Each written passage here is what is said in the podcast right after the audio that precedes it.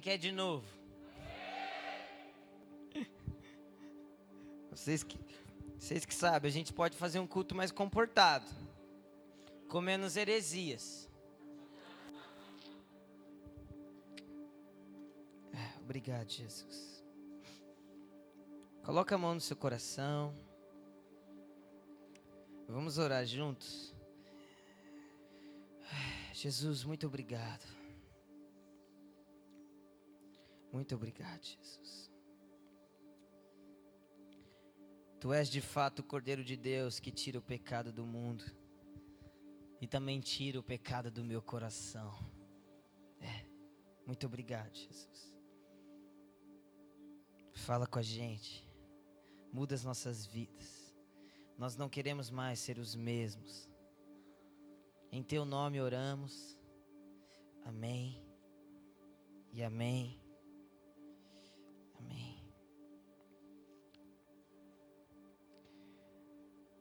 Vocês continuam felizes?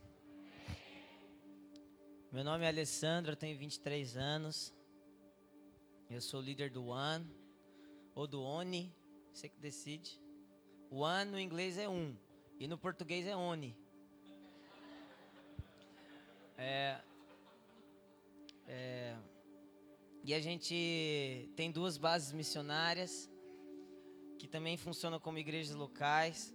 E a gente não abre muito é, por enquanto, porque a gente não sentiu um direcionamento para isso. Mas a gente funciona como igreja nas casas. Mas fica tranquilo que eu não sou desigrejado. Porque o que faz alguém ser desigrejado é alguém que não faz parte do corpo. Então ela é desmembrada, ela não faz parte de um corpo. E eu faço parte de um corpo. Essa igreja não é melhor do que a minha e nem a minha é melhor do que a sua. Está entendendo? Então, eu sou líder do One. É... E é isso aí. Tem a Bruna, minha esposa.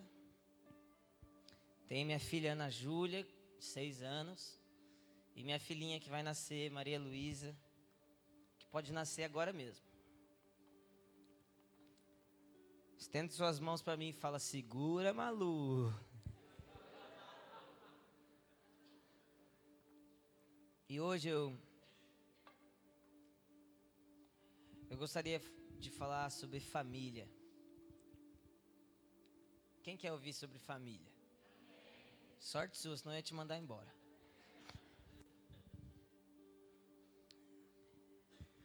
Eu, eu acho que foi sexta-feira que me perguntaram, Ale, qual é a mensagem da sua vida? E eu falei, João 17. Para mim, João 17 é o texto mais sensacional da Bíblia. Pai, faça eles um. E a mensagem da minha vida é família, cara. Tudo que eu desejo viver é família. E eu quero pregar sobre isso hoje. Vai ser legal, né? Tomara, né?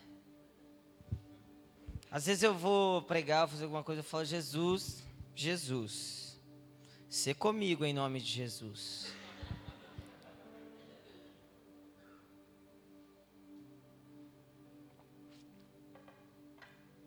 Vamos lá, João 1.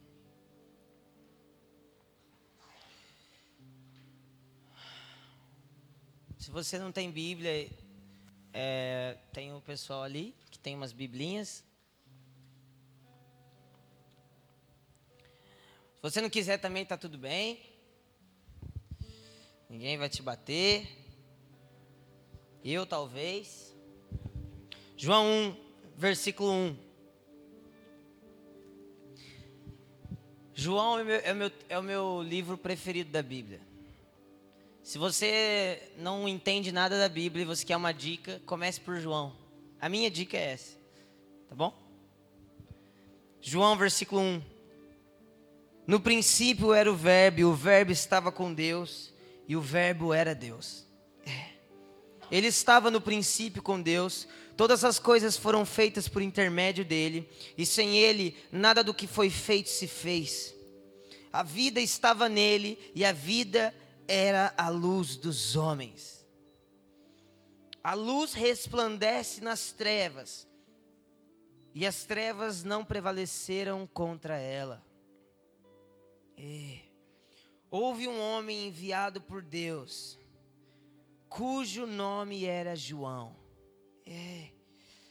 Este veio como testemunha para que testificasse a respeito da luz, a fim de todos virem a crer por intermédio dele. Ele não era a luz, mas veio para que testificasse da luz, a saber, a verdadeira luz que vinda ao mundo ilumina todo homem. O Verbo estava no mundo, o mundo foi feito por intermédio dele, mas o mundo não o conheceu. Veio para o que era seu e os seus não o receberam.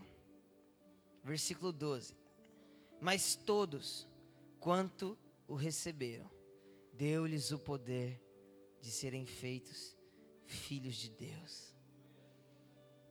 Ao saber os que creram em seu nome os quais não nasceram do sangue, nem da vontade da carne, nem da vontade do homem, mas de Deus. Ei. A primeira coisa que nós temos que entender aqui é quem é o Verbo. Quem é o Verbo? Jesus. Jesus é o Verbo. Jesus é o Verbo de Deus. Jesus é a ação de Deus. Com, como Deus agiu na terra?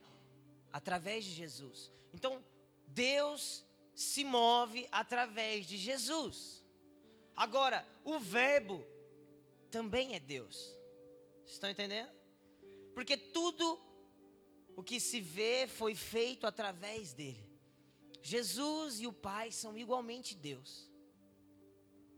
Não existe o Deus grande, Deus médio, Deus pequeno. Assim como não existe o Espírito Santo adulto e o Espírito Santo júnior. Por isso que a criança, o adolescente, o jovem pode fazer tudo o que você pode. Não interessa quantos anos de igreja você tem. Desde, no momento em que você nasceu de novo, você não tem mais a sua idade, você é eterno. E é por isso que um jovem de 23 anos pode te ensinar sim. Porque não se trata mais da idade de experiência que eu tenho, mas da eternidade que entrou dentro de mim e o quanto eu acesso isso.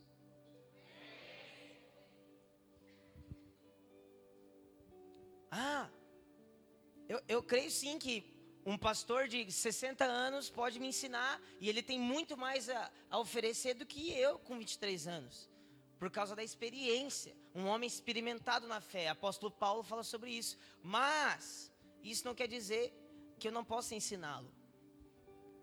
Vocês estão entendendo? Então a primeira coisa que eu quero falar é que a ação de Deus é Jesus. Jesus é o verbo do Pai, cara. Jesus é a vontade expressa do Pai.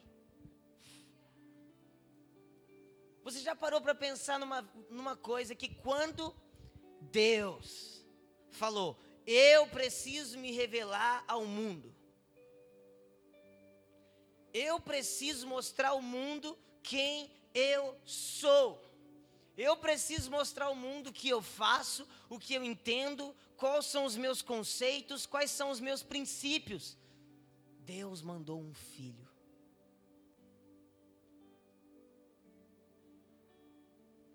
Por isso, quando você quer conhecer alguém, você tem que conhecer os filhos dela. Você quer conhecer um pastor, conheça as ovelhas dela. Você quer me conhecer? Você precisa ir lá no One e ver como eles são. Você quer me conhecer? Você precisa conhecer a minha esposa, a minha filha. Você entende quão poderoso é isso? Deus escolheu se manifestar através de seu filho. Deus decidiu vir como um filho. Eu fico feliz quando as pessoas respondem a pregação, tá bom?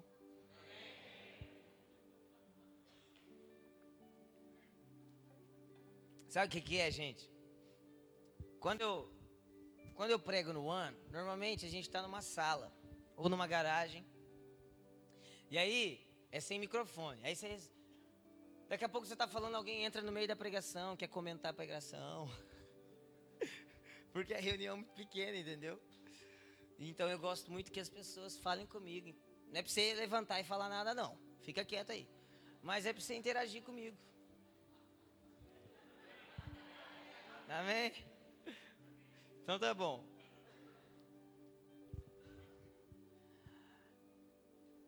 A Bíblia diz que ele veio para os seus e os seus o rejeitaram.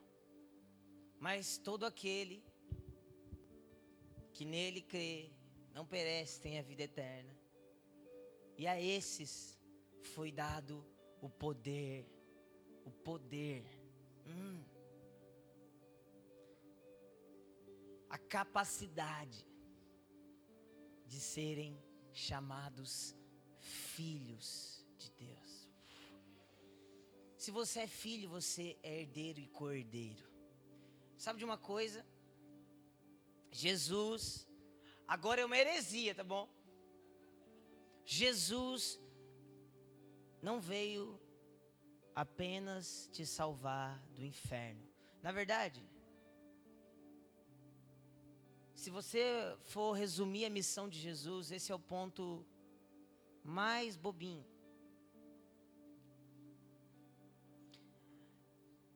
A missão de Jesus, cara, não é te salvar do inferno.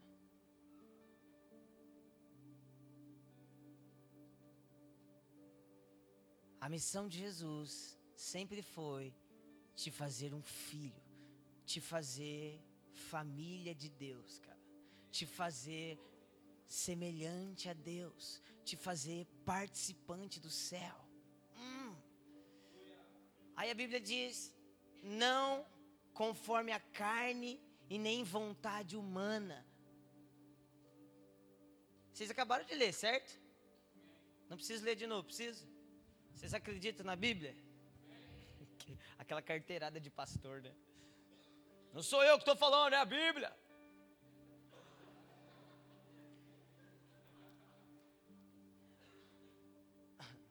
A Bíblia mal lida pode falar muita coisa ruim, viu?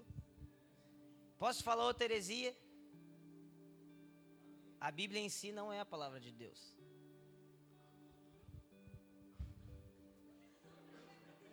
A palavra de Deus é o Filho. Ele é o Verbo. Você acha mesmo que a palavra de Deus ia concordar com o racismo? Você acha mesmo que a palavra de Deus ia promover escravidão? Jesus é o. A Bíblia é sim a palavra escrita. Mas a palavra de Deus, o Verbo de Deus é o Filho. E Ele nos deu o poder de sermos chamados filhos. Meu Deus do céu! Você entende que quando Pai, Abba Pai, olha para você, Ele olha com o mesmo olhar que Ele olha para Jesus, cara deu o poder de ser chamado filho, não pela vontade da carne, nem pelo sangue, mas pelo seu espírito, pela vontade de Deus. Sabe o que isso quer dizer, meus amigos? Você nasceu de novo, você é família de Deus. O que Deus, o que a herança que Jesus tem, a herança de Deus é sua.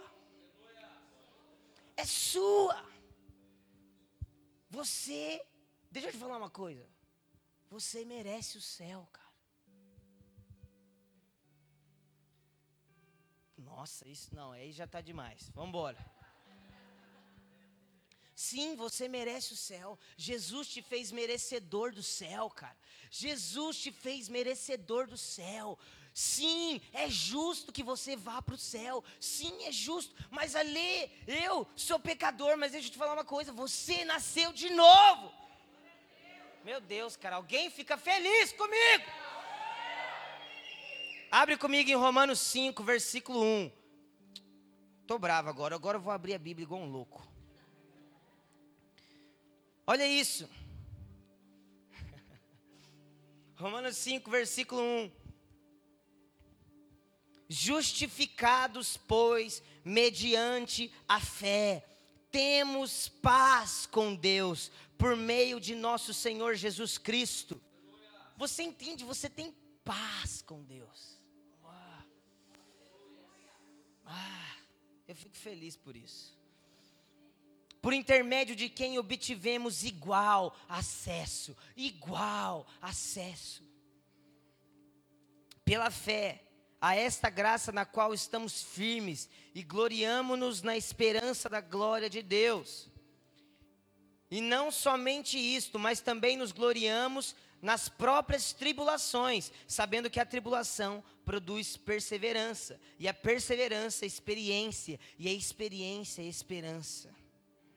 Versículo 6: Porque Cristo, quando nós ainda éramos fracos, hum, morreu a seu tempo pelos ímpios.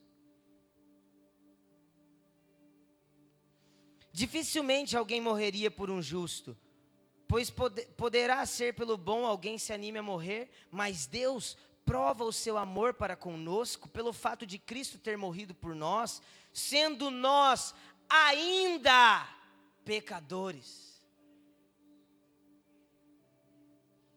Você entende, cara?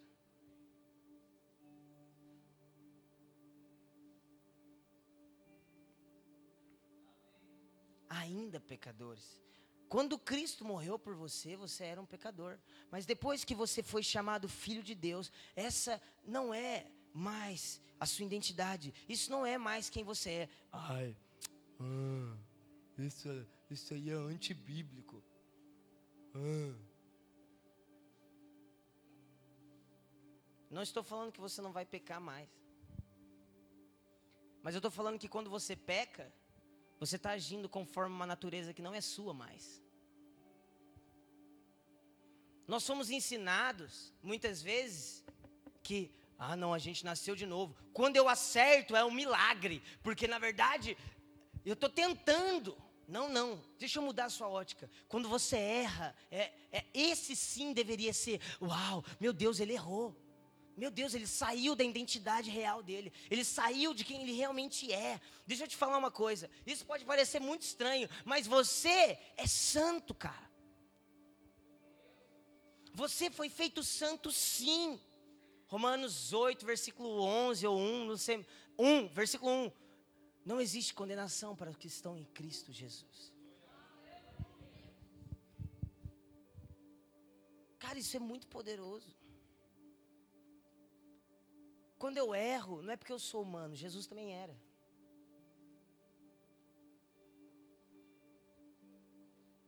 Você sabia que o único homem de verdade que existiu foi Jesus? Eu não sou homem de verdade. O homem conforme o desejo de Deus é Jesus. Sou humano, não consigo ser perfeito. Jesus conseguiu. O meu padrão é Jesus. Vamos lá, alguém.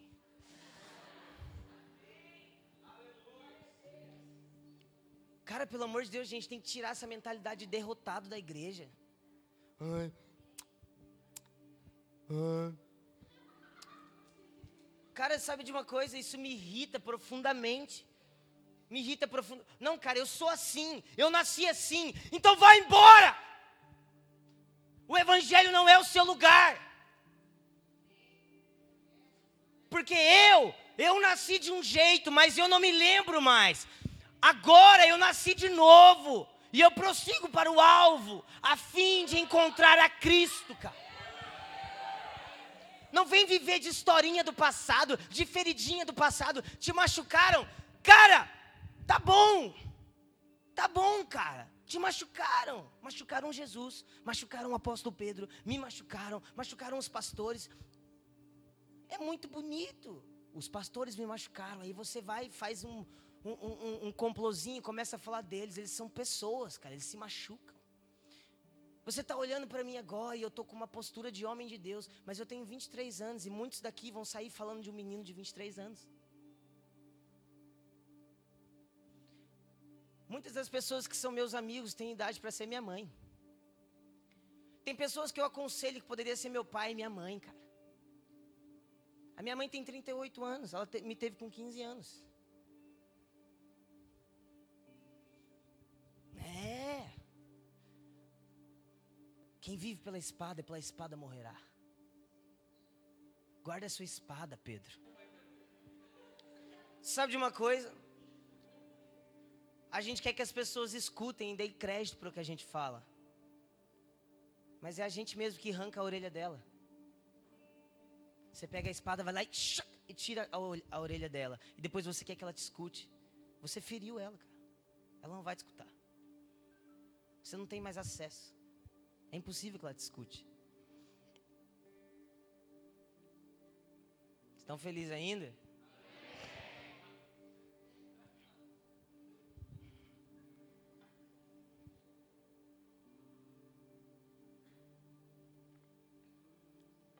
Desculpa, cara, mas eu não vivo com a mentalidade de um homem que não existe mais. Ah, cara, mas na minha família sempre foi assim. Cara, desculpa, mas eu me despedi dos meus pais. Eu só trago dos meus pais o que é bom trazer, o que é ruim, deixa com eles. Sabe, eu vejo muita gente culpando pai e mãe pelo fracasso que você é, cara. Sim, existe talvez uma porcentagem de culpa, mas para de ser bobo, para de mentir para você mesmo. Você é assim, vagabundo, por causa de você mesmo. É por causa de você mesmo, cara. Ah, mas na minha família ninguém se abre, mas no céu se abre. Na minha família ninguém se doa, mas Jesus se doou. Jesus é minha família, o Espírito Santo é o Espírito da adoção. Eu fui adotado, eu fui recebido numa família celestial. Não vivo mais eu, mas Cristo vive em mim. Sabe de uma coisa? Me estranha uma geração que levanta as mãos e fala: O teu reino vem, o teu reino vem, o teu reino vem. Pega o chiclete no chão. O reino queria vir, você cuspiu ele no chão, cara. Você sabia que se o reino de Deus realmente viesse, é, não teria esgoto na rua? Sabia que se o reino de Deus, a estrutura do reino de Deus viesse, não tem lixo, cara.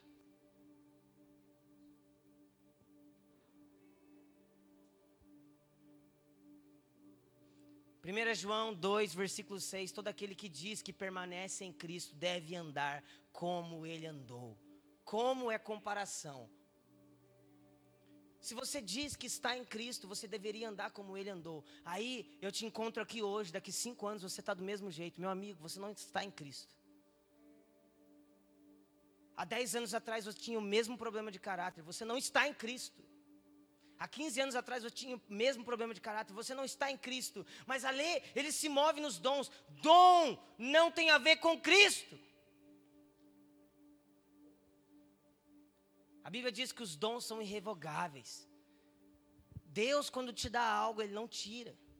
Se eu te dou um celular, você pode usar esse celular do jeito que você quiser. Assim é Deus, te, Ele te dá um dom. Você não precisa mais andar com Ele. Eu não tenho tempo para falar sobre dons do Espírito. Mas sabe de uma coisa? Eu gostaria muito que as pessoas passassem horas e horas orando e falando: Deus, me faz igual a ti. E não, Deus, eu quero fazer o que você faz de milagres. Me dá poder, me dá, Deus, a sensação, me dá isso, me dá aquilo. Deixa eu te falar uma coisa. Hoje a gente não pede mais por carro, mas a gente pede por ministério. A gente não pede mais por dinheiro, mas a gente pede por unção. A gente não pede mais por isso, por aquilo, mas a gente pede por um dom especial, por uma promoção especial. Nada de errado quanto a isso, se estiver no lugar certo.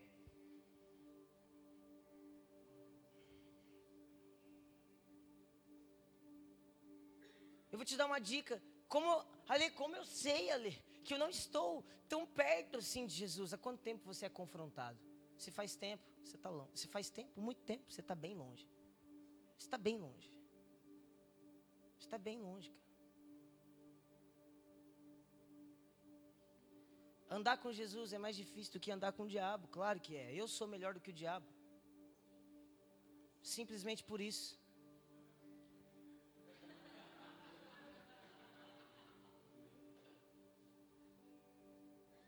Mais fácil andar com alguém imperfeito ou com alguém perfeito? Andar com Jesus, cara. É difícil mesmo. Você vai olhar para o lado e você vai ver alguém que sempre acerta. Você vai ver alguém que nunca muda.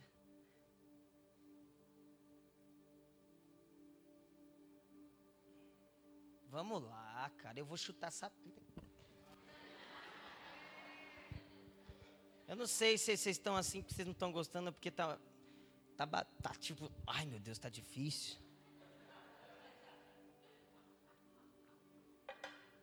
Mas que, que eu ia falar? Qual que era o tema mesmo? Ixi, obrigado. Vou tentar, vou voltar, vou voltar agora, brincadeira. Mas então, cara, apareceu um homem chamado João.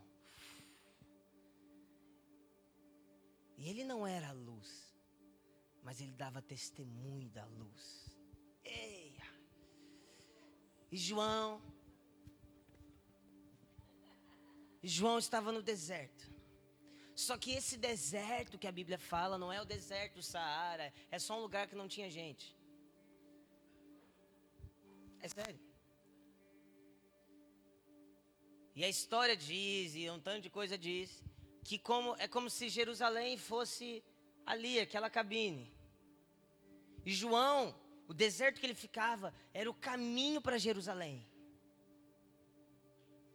E aí todas as pessoas que passavam por aquele caminho escutavam João dizendo: Arrependei-vos, arrependei-vos, é chegado o reino dos céus. E aí João batizava eles, e logo em seguida eles entravam em Jerusalém. Não é profético isso? Eu já percebi que vocês são uma igreja bem profética. Não são? Isso é muito profético. Jerusalém é a terra do rei. Agora você para para pensar. E um dia os fariseus chegaram para esse homem chamado João. E falaram: João, quem é você, João? Quem é você? É você o Cristo? É você Elias? Quem é você? E a Bíblia diz: Este foi o testemunho de João. Eu não sou o Cristo. Eu sou a voz do que clama no deserto.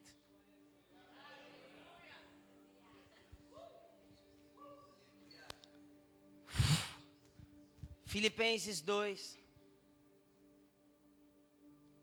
Como é que canta aquela música mesmo? Do caso de Davi.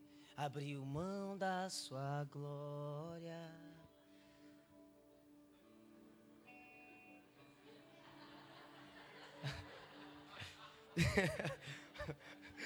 Ele é bonitinho, não é, velho?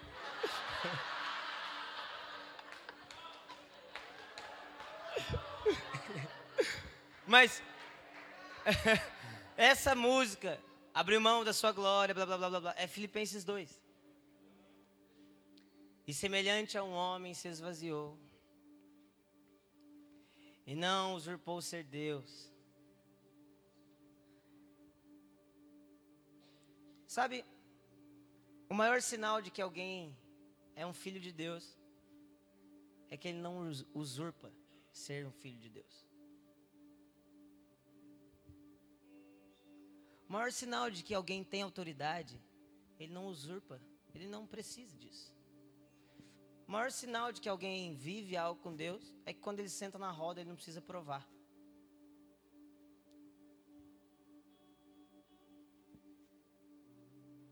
João não precisava provar.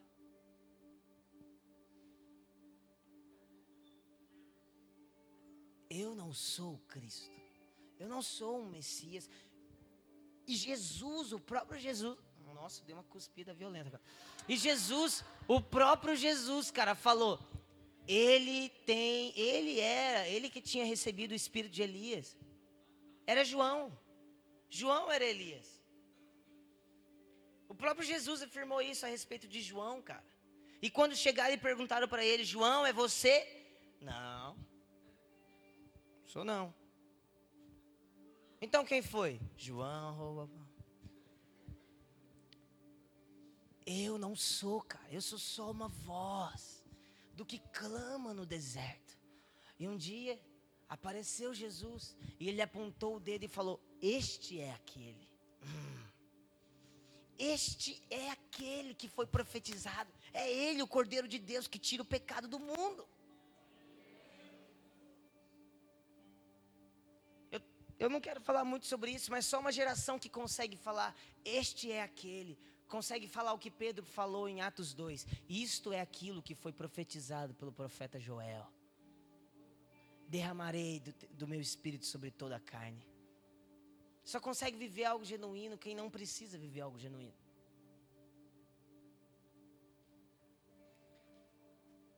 Vamos lá, vocês estão me acompanhando?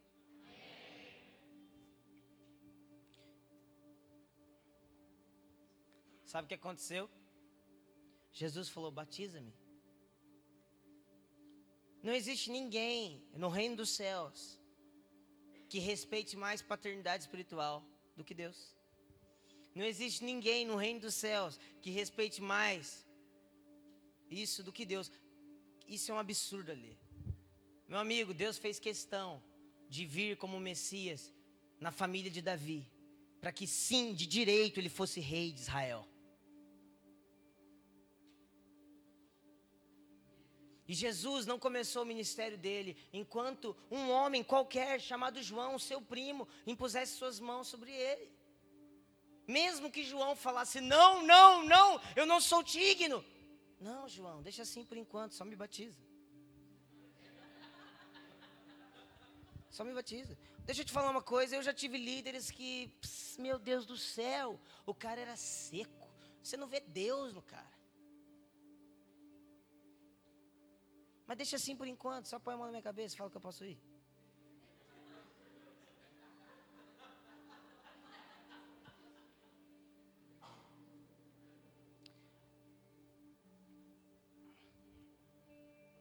Sabe de uma coisa? A paternidade espiritual real, ela não te faz refém. Ela não te faz refém. Se você está se sentindo refém, você não está vivendo paternidade. E aí é uma outra pregação, a gente deveria passar Aí vira já um discipulado e não uma pregação. Mas chegou aquele homem. E sabe o que, que os discípulos de João fizeram? Um deles a gente tem certeza que é André. Foi até, até Jesus e falou: Jesus, onde você mora? Onde você dorme? Onde você tem passado seus dias? Jesus falou: Vem ver. Depois disso, André chamou Pedro. Depois disso, acharam Felipe. Todos foram levados para onde Jesus estava. Vem ver. Jesus sempre chamou os pé rapado. Eu não vim para os sãos, eu vim para os doentes. De verdade, cara. De verdade mesmo. Olha aqui para mim. Se você se tá tudo bem com você, tá tudo bem. É? Então tá bom, cara. Jesus não veio para você.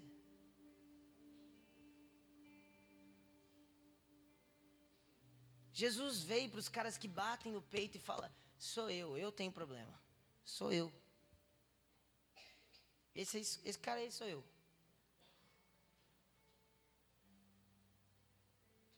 E aí Jesus continua. E um dia, ele está andando com seus discípulos e uma mulher aparece para Jesus e fala: Jesus, a minha filha está endemoniada. Minha filha está mal, ela está doente, Jesus. Por favor, me ajuda. E os discípulos viram e, fala, e começam a xingar ela. E Jesus vira para ela e fala: Mulher, você acha mesmo que eu deveria tirar o pão dos filhos e dá para os cachorros. Jesus chamou a mulher de cachorra. Sabe, você chamar alguém de cachorro naquela época, de cão, Filipenses 2 e 3, Paulo também fala sobre isso. Você chamar alguém de cão naquela época é, é, é quando você queria insultar a fé que ela tinha. Então você chamava aquela pessoa de cão, porque aquela mulher ela não era judia. Então Jesus vira para ela e fala assim: Você não é judia, você não é da minha família, cara. Por que, que eu vou tirar o pão da mesa dos filhos, dos meus discípulos e vou dar para você? Aquela mulher entendeu algo, cara. Ela falou: Ah, Jesus, até os cães comem das migalhas.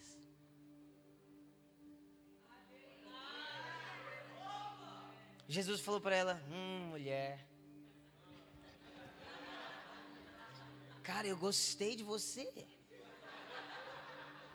Seja feito como você quer. E naquele momento a mulher, a filha da mulher foi curada.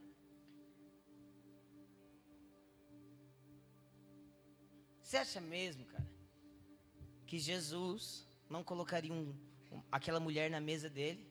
Se você acha isso, você não está na mesa dele, porque você é um gentio. Você é a pessoa que ele chamaria de cão. Você não é judeu, cara. É lógico que Jesus te coloca na mesa. Sabe por quê? Sabe, aquela mulher entendeu uma coisa. Eu não vivo família, eu não vivo mesa porque eu mereço, mas porque o Senhor é bom. Aquela mulher entendeu uma coisa que os discípulos não entendiam.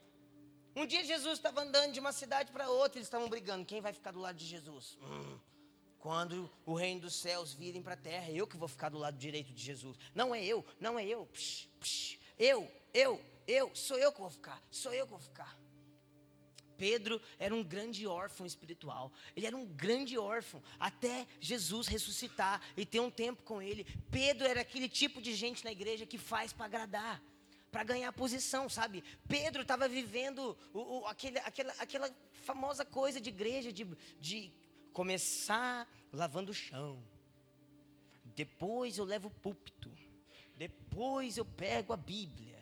Depois eu subo, aí eu arrumo, aí eu fico no data show, na projeção. Aí eu arrumo a cabine da bateria. Eu toco bateria. Aí depois eu viro líder de célula, depois diácono, depois não sei o quê, depois não sei o quê, depois não sei o quê. Sabe, Pedro viveu isso, cara. Durante muito tempo. Aquela mulher em um dia teve o que os discípulos estavam tentando ter. E sabe quando aquela mulher chega em Jesus, ela fala uma coisa muito preciosa. Ela fala, filho de Davi. Hum, Davi, quando ele estava no final de sua vida, ele pegou um menino chamado Mefibosete e colocou na mesa. Mefibosete era um menino que tinha é, é, uma deficiência nos pés. Ele era da, da família de Saul. Ele não poderia de maneira nenhuma comer na mesa do rei Davi. E eu não tenho muito tempo para falar disso.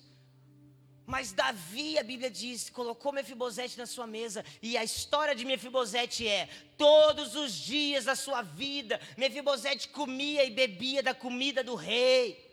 Rei! Hey! Essa é a minha história, cara. Essa é a minha história. Alessandro comeu e bebeu da, da comida do rei todos os dias de sua vida. Você entende? Jesus, meus amigos, Jesus não é um pregador. Ele também é. Jesus não é um profeta, ele também é um profeta. Jesus é um pai de família.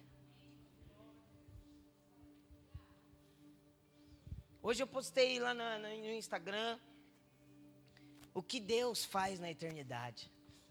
Vou te falar o que uma, Deus faz na eternidade. Deus vive família. O nosso conceito é muito pequeno de família, cara. A nossa percepção de família é muito pequena.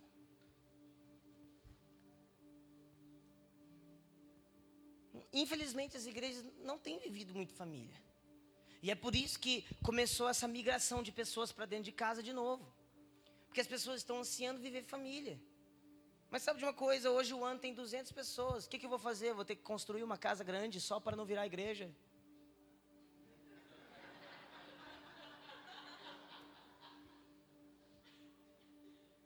Hum? Eu conheço, cara, os pioneiros de igreja nas casas no Brasil. Já sentei com eles, eles falaram, cara, eu estou precisando engolir um bando de coisa que eu falei. Porque a única saída que a gente teve foi alugar uma chácara. Ou seja, a gente alugou um lugar. E a gente está tendo que pedir para as pessoas ajudarem para a gente pagar as coisas. Ou seja, a gente virou uma igreja.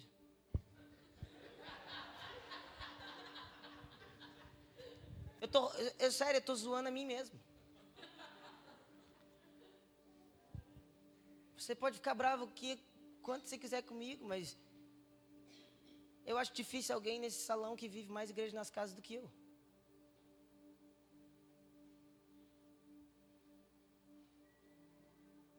Agora,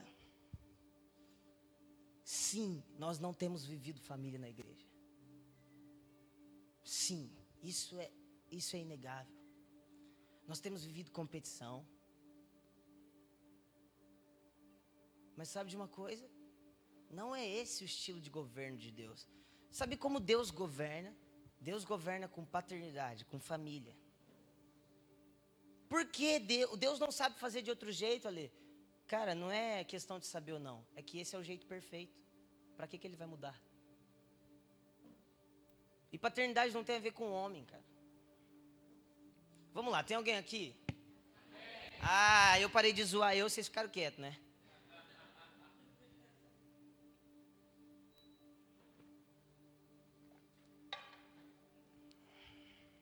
E tem alguém tenso aí, hein?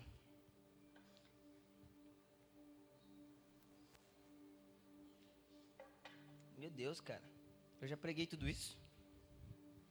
E eu quero que você abra comigo em Lucas 22.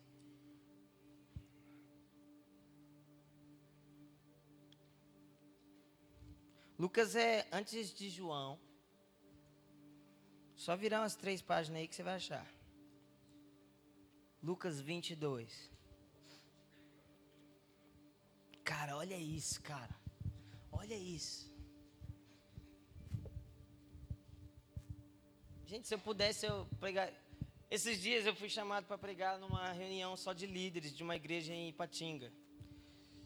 E eles falaram assim, Ale, compartilha alguma coisinha. Eu falei, cara, eu vou falar sobre família. Beleza. Mano, eu preguei duas horas e meia emendou no culto da noite. Mano, esse é um assunto que eu amo, eu poderia falar muito aqui. Mas, deixa assim por enquanto. Lucas 22, versículo 19. Olha isso, olha isso. Esse é o seu Deus, cara. Esse é seu Deus. E tomando um pão, tendo dado graça, o partiu e lhes deu, dizendo: isto é o meu corpo oferecido por vós. Fazei isto em memória de mim. Semelhantemente, depois de cear, tomou o cálice, dizendo: Este é o cálice da nova aliança, no meu sangue derramado em favor de vós. Agora, gente, Jesus falou isso aqui antes de ser crucificado.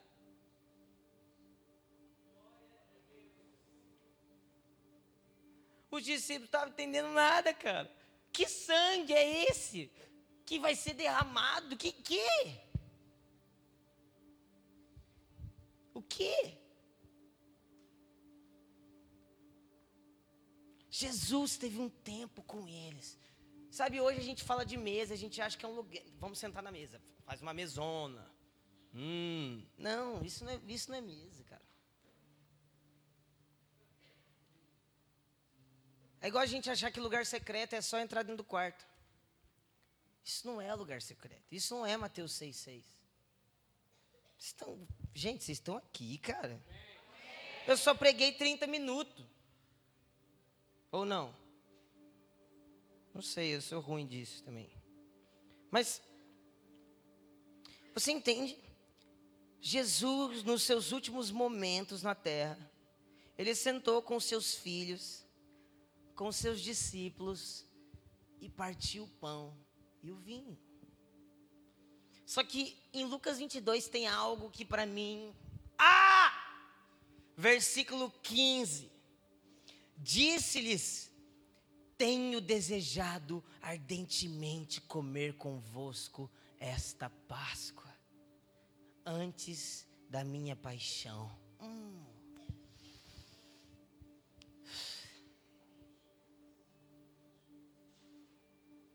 Tenho desejado, cara, ardentemente ter um tempo com você. Pedro, João, Tiago no barquinho. Eu tenho desejado ardentemente esse tempo. Eu estou realmente desejando isso. Eu queria isso. Eu estava, sabe, hum, eu queria deixar um princípio para vocês. E depois o apóstolo Paulo fala assim, na noite que o nosso Senhor foi traído. Lembra que o apóstolo Paulo fala isso? 1 Coríntios 11, alguma coisa assim. Na noite que o Senhor foi traído. Gente, nós temos sido traídos, todos nós já fomos traídos, todos nós já fomos decepcionados. A questão é que a resposta que Jesus deu para a traição foi sentar com o traidor. E o mesmo tanto de pão que ele deu para o amado, ele deu para o traidor. O mesmo tanto de atenção que ele deu para o amado, ele deu para o traidor. Deixa eu te falar uma coisa. Sabe qual é a diferença de João e de Judas? Sabe qual é a, a grande diferença de Pedro e de Judas? O pecado de Pedro é igual ao de Judas. A grande diferença é que Judas comeu o pão molhado no vinho. Como assim? O que, isso significa? Quando você come o pão molhado no vinho, você não discerne o corpo. Você não discerne o pão. O pão fica com gosto de vinho. Vou ser profético agora, hein?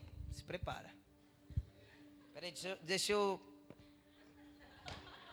Pronto, agora eu estou profético.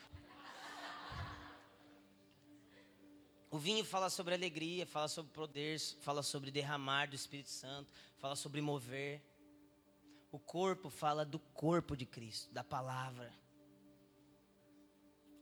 Muitos de nós temos traído Jesus porque nós não temos discernido o corpo, a comunhão dos santos. Nós só queremos o derramar. Vamos lá, tem alguém aqui, eu vou chutar. De... Mano, tá sendo muito bom para mim essa pregação.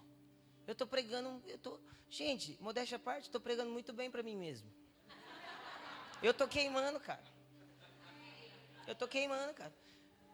Talvez, eu vou te falar para quem essa pregação faz mais sentido. Primeiro para os famintos, segundo para quem cuida de gente. Para quem é pai e mãe natural, para quem é pastor, Ó, a primeira fileira está queimando.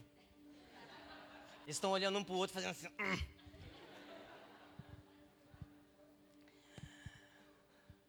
Ansiei ardentemente ter convosco. Ah, na mesa de Jesus, cara. Até Judas tem o direito de falar.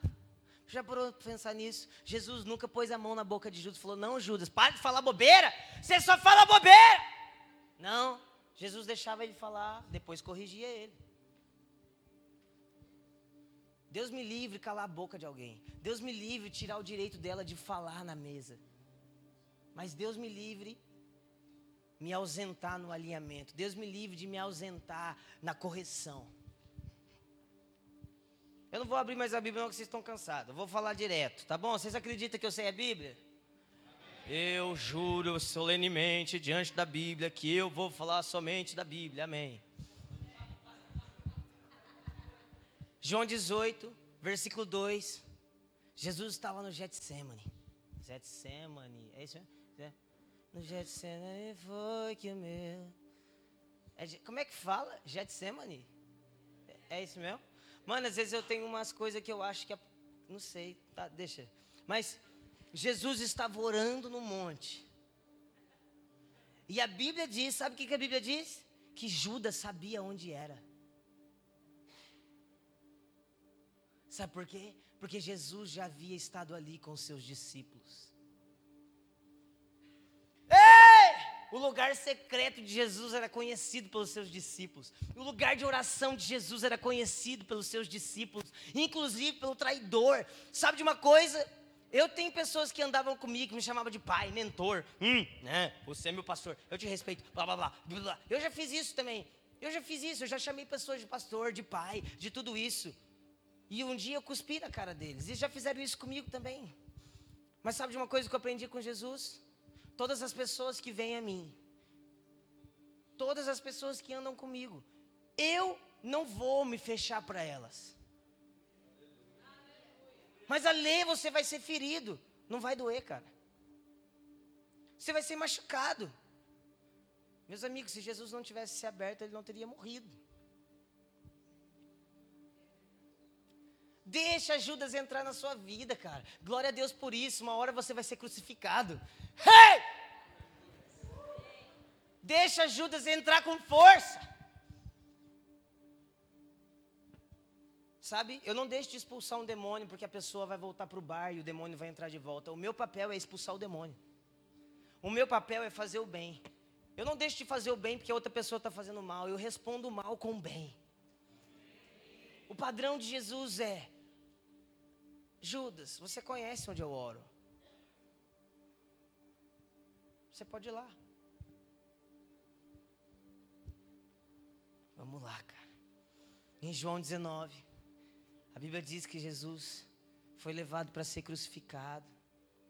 E quando ele estava lá, crucificado, a Bíblia diz que tinha Maria, João e Maria. Maria vezes dois e João. Eu ia falar Maria ao quadrado, mas aí dá errada a conta. É Maria vezes dois. Eu não lembro agora se é, eu acho que é Maria Madalena, e uma das Marias é a mãe de Jesus. E João, o discípulo amado. Que ele mesmo falou que ele é amado, mas eu acredito. Meu Deus, cara, vocês estão muito tristes. Gente, vocês estão felizes, cara? Tá tudo bem se estiver cansado, dorme um pouquinho. Mas se você estiver acordado, fica comigo. E aí Jesus estava crucificado na cruz. Crucificado tem que ser na cruz, né? Mas...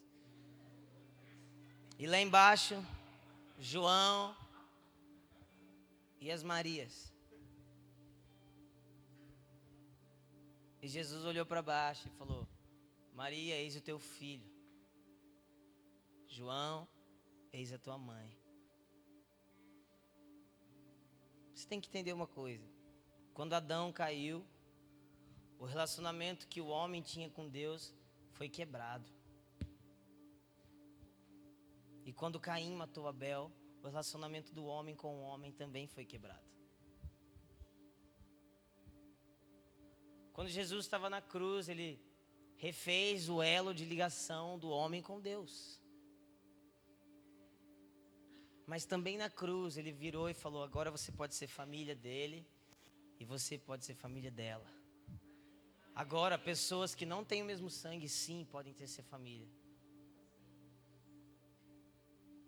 Deus refez o elo do homem com o homem.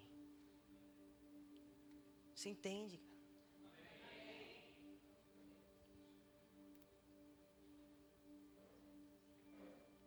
Você escolhe viver na maldição de Caim ou na redenção de Jesus?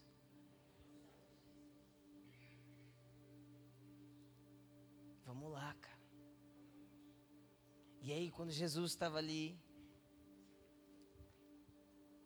os guardas chegaram e, a pedido dos judeus, no domingo era Páscoa. E no sábado é um dia sagrado, eles não podem fazer nada. Falaram: vê lá se ele está morto. Se ele não estiver morto, quebra as pernas dele. Porque quando quebrava as pernas, fazia isso aqui. Ó. Vou fazer de novo porque eu sei que vocês gostaram. E a pessoa morria as, asfixiada. Mas quando chegaram em Jesus, eles falaram: não, não precisa quebrar as pernas dele. Ele está morto. E um guarda furou o lado de Jesus. E saiu sangue e água. Sabe?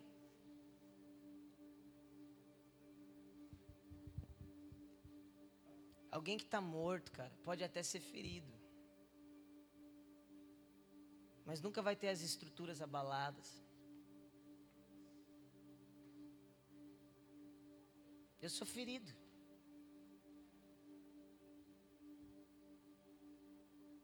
Mas eu não sou abalado.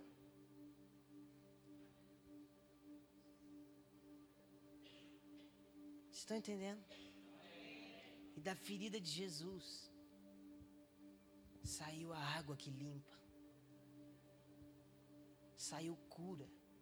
E sabe, Jesus antes de morrer falou: Tenho sede. Sabe o que deram para ele? Vinagre e fel. Vinagre é um vinho estragado. E fel é, é como se fosse um trigo, só que muito amargo. Jesus comeu a ceia que você deveria comer. Um trigo amargo e um vinho estragado.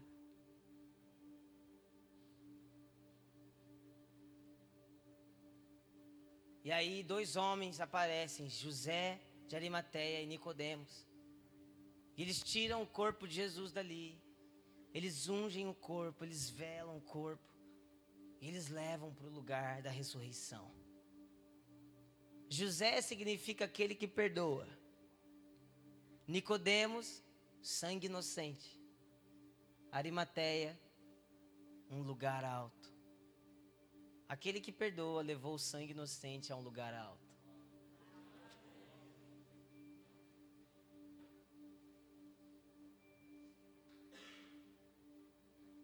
E aí, em João 20, uma mulher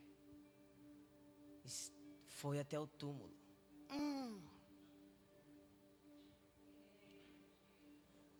Maria Madalena chegou ao túmulo, cara. Sabe por quê? Os apóstolos, alguns, alguns voltaram até a pescar, eles estavam reunidos, eles estavam perdidos. Jesus morreu, já era. Vamos continuar sem ele a vida. A gente não tem mais Jesus, vamos fazer do jeito que a gente sabe mesmo. Já está dando tempo assim, há 10 anos, 5 anos, sei lá, sou crente faz tempo, eu sei fazer sem Jesus. Não precisa ter a voz de Deus, não precisa ter o amado perto. Eu já aprendi a fazer. Mas tinha uma mulher, cara, que falou: Não, Jesus morreu, acabou, não tem o que fazer.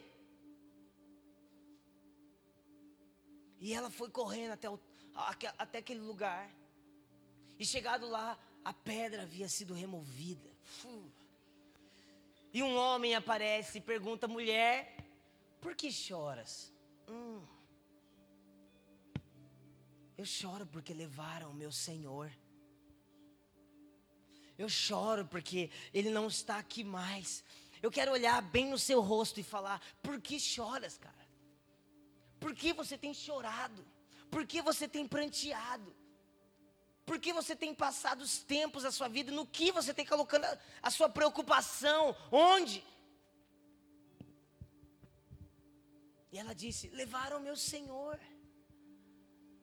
E aquele homem disse: Maria. Oh. Show! E ela respondeu: Rabone, mestre, é você. Você, mestre. É você, mestre. Aqueles que estão dispostos a chorar a ausência de Jesus são os primeiros a perceber quando ele aparece. Se você não sente a ausência de Jesus, você não vai sentir quando ele chega.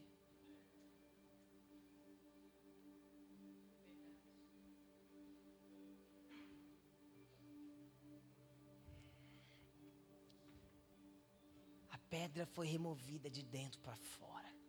É.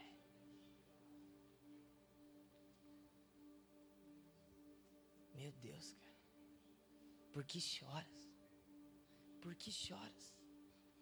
Eu choro pelo meu Senhor. Eu desejo meu Senhor. Eu quero meu Senhor. Levaram ele e ele não está mais aqui. Eu quero meu Senhor. Sabe de uma coisa? Sabe a primeira pessoa a pregar que Jesus ressuscitou? Maria Madalena. Ela foi a primeira pessoa a testemunhar a ressurreição de Jesus. Vamos lá, cara.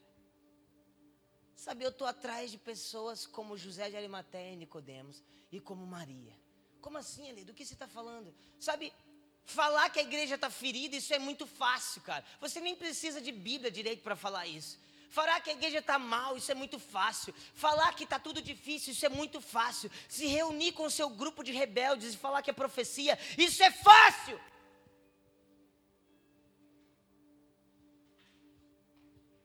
Eu estou atrás de José de Arimateia e Nicodemos, pessoas que vão pegar um corpo ferido e levar para um lugar alto e levar para um lugar de ressurreição.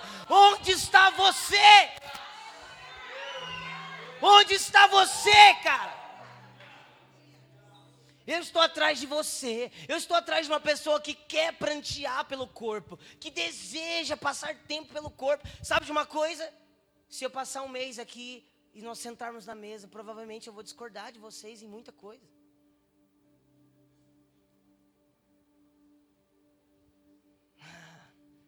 Mas eu te garanto, isso não vai fazer minhas lágrimas secarem.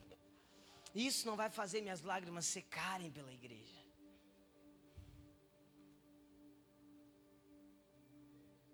Vamos lá, cara. Eu estou atrás de você. E o segundo tipo de pessoa que eu estou atrás hoje, as pessoas que sentem falta de Jesus. Aquela mulher, cara, ela saiu correndo, a primeira pregadora da ressurreição, a primeira pregadora do evangelho, uma mulher, toma essa machista.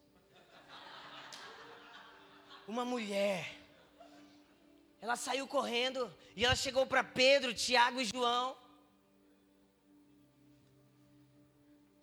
E ela disse: Ele está vivo. Ele está vivo. Ele está vivo. Ele está vivo. Ei. Então eles saíram correndo. Pedro saiu correndo na frente, mas não teve a coragem de entrar. Sabe uma coisa? Quem vive por carreira ministerial até sai primeiro, mas só o íntimo entra. João entrou. E depois Pedro entrou. Pedro devia estar tá com um sentimento de culpa enorme. Ele falou, cara, eu vou entrar, Jesus vai estar tá aqui, velho. Eu traí ele. Sabe, é melhor você ficar na sua e permanecer fiel do que você tentar fazer tudo e trair Jesus. Tem alguém aí ainda? Estou terminando já. E aí Pedro e João entraram. E Jesus não estava lá. E eu quero que vocês abrem João 17.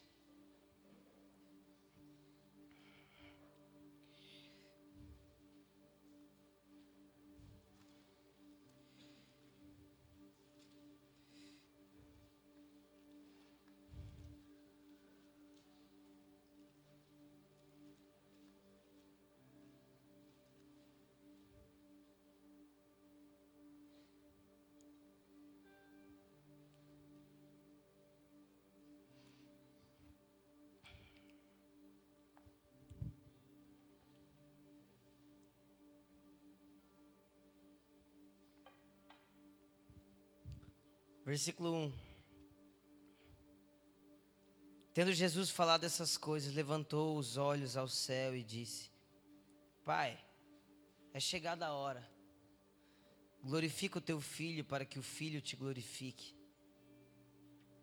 Assim como lhe conferiste autoridade sobre toda a carne, a fim de que ele conceda a vida eterna a todos que lhe deste. Versículo 3. E a vida eterna é esta: que te conheçam a Ti, o único Deus verdadeiro, e a Jesus Cristo a quem enviaste. Você entende? Olha como Jesus resume a vida eterna: conhecimento de Deus. Versículo 4: Eu te glorifiquei na terra, consumando a obra que me confiastes para fazer. E agora, glorifica-me, ó Pai, contigo mesmo, com a glória que eu tive junto de ti antes que houvesse o mundo.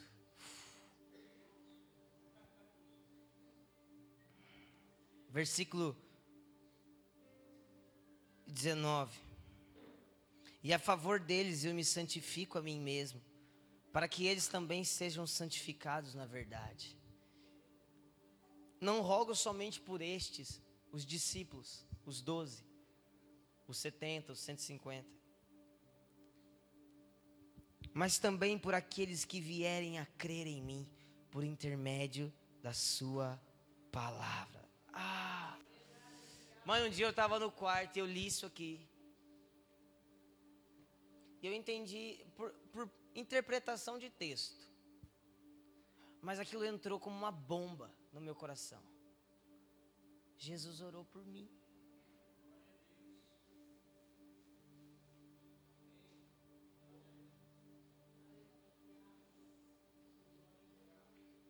Jesus se importou comigo, cara. A fim de que todos sejam um. Como és tu, ó Pai, em mim e eu em ti, também sejam eles em nós, para que o mundo creia que tu me enviaste. Cara, presta atenção. Unidade não é vamos dar a mãozinha aqui e fingir que a gente é bom. Unidade não é agrupamento. A unidade que Cristo orou é a seguinte: eu sou um com o Pai. Seja também. Assim como eu sou um com Deus, você também é um com Deus.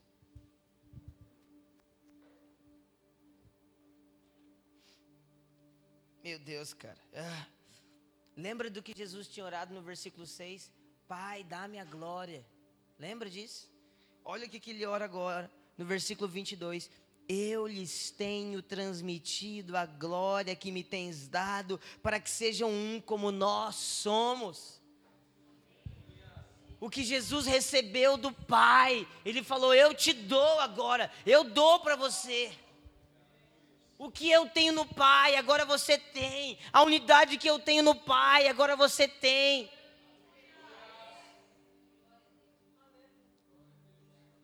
Eu quero cumprir a vontade de Jesus, cara. Um dia eu estava orando, Jesus, qual é a sua vontade? Eu quero fazer a sua vontade. Alguém aqui quer isso?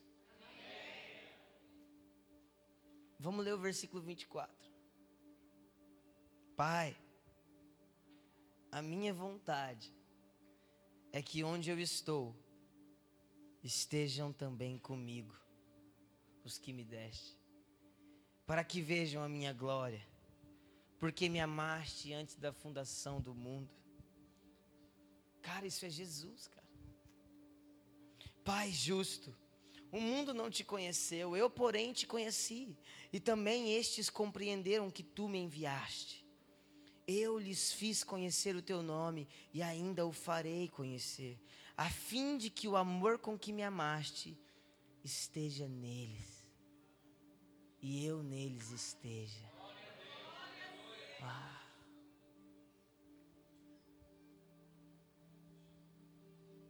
Isso é o que, isso é a proposta de Deus. O amor que a Trindade tem esteja em nós.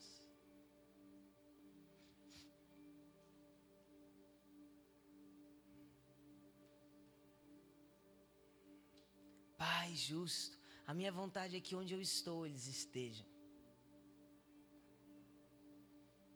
E contemplem a minha glória. A vontade de Jesus é que você esteja com Ele. A vontade de Jesus é que você o conheça. Sabe de uma coisa? Eu já quase entrei em depressão por causa de igreja muitas vezes. Eu já me machuquei muitas vezes, vou continuar me machucando. Todos os meses eu penso em fechar o ano. Constantemente estou pensando em fechar, parar tudo. No final do ano passado eu estava convicto de que eu não queria mais fazer adoração em nenhuma igreja. Porque você vai ser ferido, cara. Você vai ser decepcionado. Constantemente me perguntam, Alê, como é que você vai fazer para você não cair no mesmo erro que os outros homens de Deus já caíram? de se perder no meio do caminho. Eu falei, cara, eu não posso te garantir isso. Ah, como assim? Não, por mim mesmo eu não posso. Mas o que eu posso te garantir é que eu tenho me rodeado de família. Eu tenho me rodeado de pessoas, cara. Ei. E elas vão é, me impedir de cair, talvez. Mas acima de tudo, eu não vou ficar sozinho. Hum.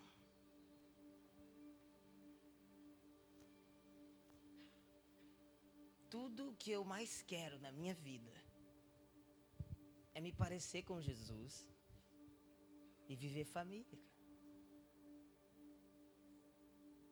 Tudo o que eu mais quero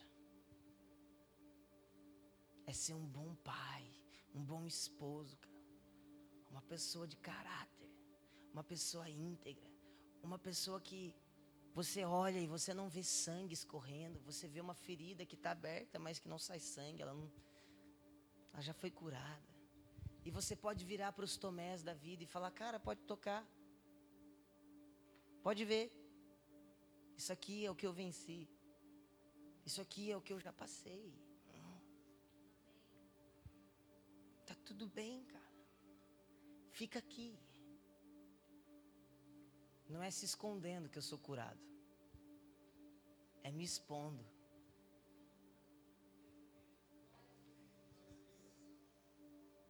Fica de pé comigo.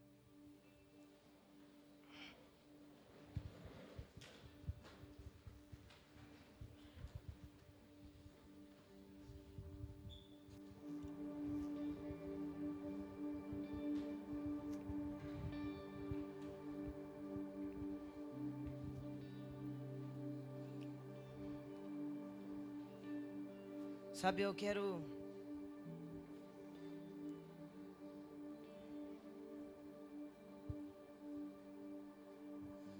desejo, sabe, é deixar algo fundamentado aqui.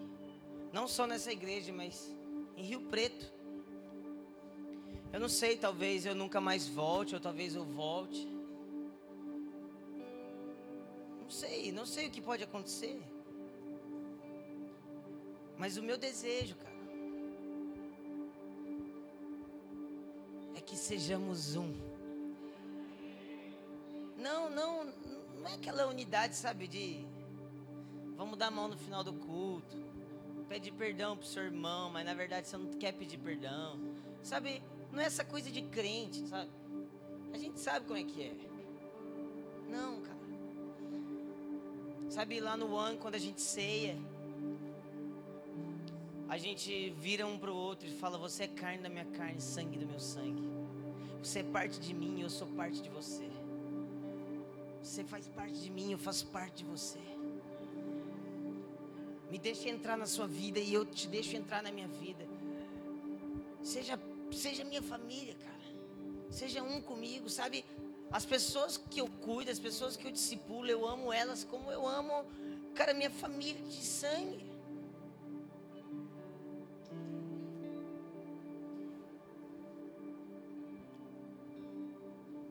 Sabe, se você eu não, eu não posso ir embora sem fazer isso, mas se você foi machucado na igreja, se você fala, cara, talvez nem seja uma grande coisa, talvez nem te gerou um desejo de ir embora, mas você tá, cara, você tá, você tá fechado, você não quer se abrir.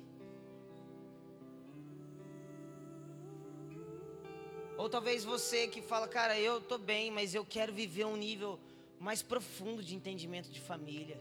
Eu quero viver isso mais realidade. Sabe, eu não vou fazer uma grande oração, a música não vai aumentar para isso, mas eu queria te chamar aqui para frente. Se você foi tocado por essa mensagem, se você quer viver família, cara, se você quer, se você quer ser um pai, uma mãe espiritual, vem para frente.